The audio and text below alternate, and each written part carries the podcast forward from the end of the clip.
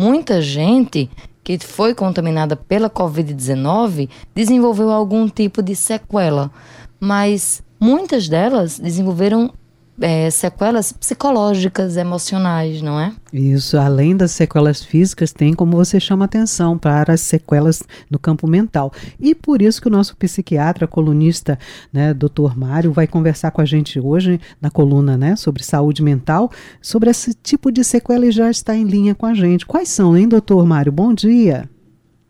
Bom dia, Raio. Bom dia, Beto. Bom dia a todos os ouvintes. É, essas sequelas pós-Covid da parte psiquiátrica são as mais variadas possíveis. Então, o paciente pode é, desenvolver um transtorno de ansiedade, um transtorno depressivo, alteração do sono.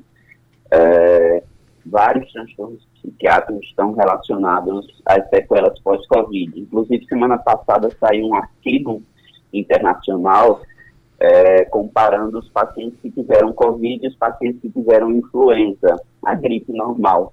E os pacientes que tiveram Covid tinham um risco muito maior de desenvolver os transtornos mentais do que os pacientes que tiveram influenza, gripe, é, reforçando essa, esse raciocínio que Covid é uma doença não só respiratória, mas que ela atinge o corpo inteiro, provavelmente o cérebro também. Por isso que é, esse risco aumentado de ter transtornos é, psiquiátricos. Um dos transtornos que eu peguei nas primeiras ondas era transtorno de estresse pós-traumático. O paciente pegava Covid, achava que iria morrer daquilo e depois ficava com um verdadeiro pavor a qualquer coisa relacionada a Covid.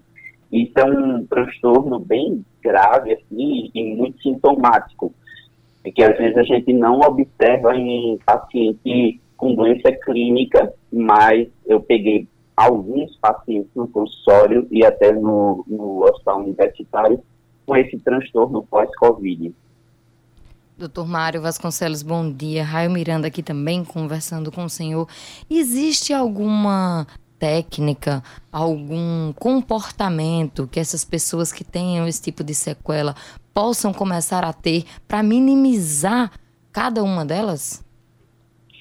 Sim, Raio ah, não existe especificamente pós-Covid nenhum protocolo é, para amenizar esse risco desses transtornos. Então, a gente usa a recomendação para o transtorno é, para qualquer pessoa. Então, manter a atividade física, manter a regularidade do sono, é, começar um tratamento psicológico. Geralmente, o tratamento psiquiátrico a gente começa em pacientes que têm uma gravidade maior medicação ela precisa ser tomada por um tempo. É, então, os casos que a gente introduz medicação são os casos de moderado a grave. Mas todos os pacientes se beneficiam de atividade física, de uma rotina regular, de sono. Sono é o principal remédio que a gente tem na, na psiquiatria. Um paciente que dorme bem, pouco provavelmente ele vai ter um transtorno psiquiátrico. É, ter atividades de lazer e, e perder um pouco o medo, não a precaução. Você tem que se precaver da doença, ter normas de segurança e tal, mas esse pavor que é instalado na população de, ah, tive Covid, eu vou morrer, é só esperar os dias, porque esse medo da doença, esse pavor da doença, desencadeia é, os transtornos psiquiátricos, pode desencadear esses transtornos psiquiátricos, entende? Uhum. E é bom que aquelas pessoas que convivem com essas pessoas que tiveram a Covid, os familiares, não é, prestem atenção se a pessoa está tendo algum comportamento alterado, porque às vezes o próprio paciente pode não perceber nada. Sim, sim. Muitas vezes o paciente ele sofre calado, ele está naquela angústia interna calado, ele não não expõe e apesar de estar sofrendo, as pessoas ao redor podem perceber, porque ele não vai é, ficar relatando e tudo mais. Então, quanto melhor a base familiar, o suporte social, melhor o desfecho também. Isso serve para pós-Covid e serve para transtorno psiquiátrico no geral. Se você tem um suporte familiar bom ou um suporte social, amigos, é, tende a ter menos transtorno psiquiátrico. Se você não tem um suporte social muito bom, você se sente desamparado na hora você tem uma doença, principalmente Covid, que estava muito associado na primeira e na segunda onda, a, a morte.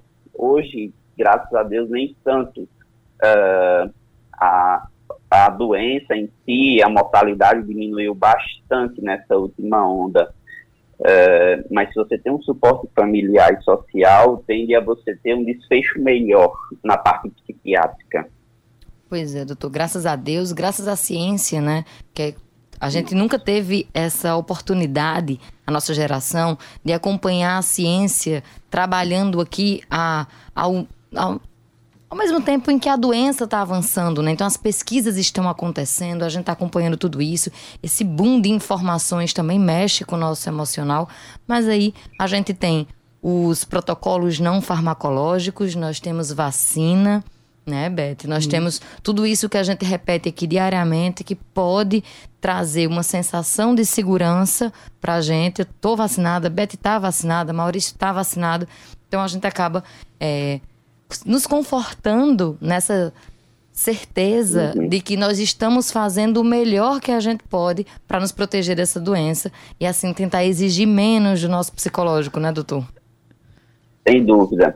A maior parte dos estudos que tem falando de sequela pós-Covid são sequelas em pacientes não vacinados. E os estudos são mais no comecinho da, da doença. É, então, sim, a vacina tem uma eficácia, é, obviamente não é de 100%, então precisa ter uh, outros cuidados, mas isso já dá um alívio para você. No meu caso, eu trabalho no hospital universitário e no começo a gente não tinha vacina, então eu mesmo ia para o hospital extremamente ansioso, com medo de pegar e tudo mais. Depois que eu recebi as primeiras doses da vacina, primeiro e reforço, eu já comecei a ir para o hospital menos ansioso, menos preocupado. Obviamente você tem a preocupação, mas não fica naquele pavor da doença, de ter contato e tudo mais. Então, sim, a vacina é muito importante para todo mundo e os estudos, boa parte falando de sequelas gerais, não só psiquiátrica, mas cansaço, fadiga, cefaleia, alteração de sono, são em pacientes que não tomaram a vacina. Não estou dizendo que a vacina vai diminuir as sequelas pós-Covid, mas a boa parte dos estudos foram feitos em pacientes não vacinados.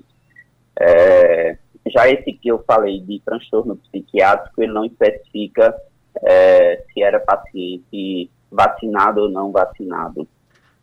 Sete horas, dois minutos. Agradecer doutor Mário Vasconcelos por mais uma coluna. Vamos conversar sobre saúde mental, como o senhor disse. A, a, vacinação e seguir os protocolos nos dá uma segurança emocional que também é muito importante nesse período de pandemia. Doutor Mário, até segunda-feira que vem, com outra coluna, vamos conversar sobre saúde mental. Muito obrigada por mais essa coluna de hoje.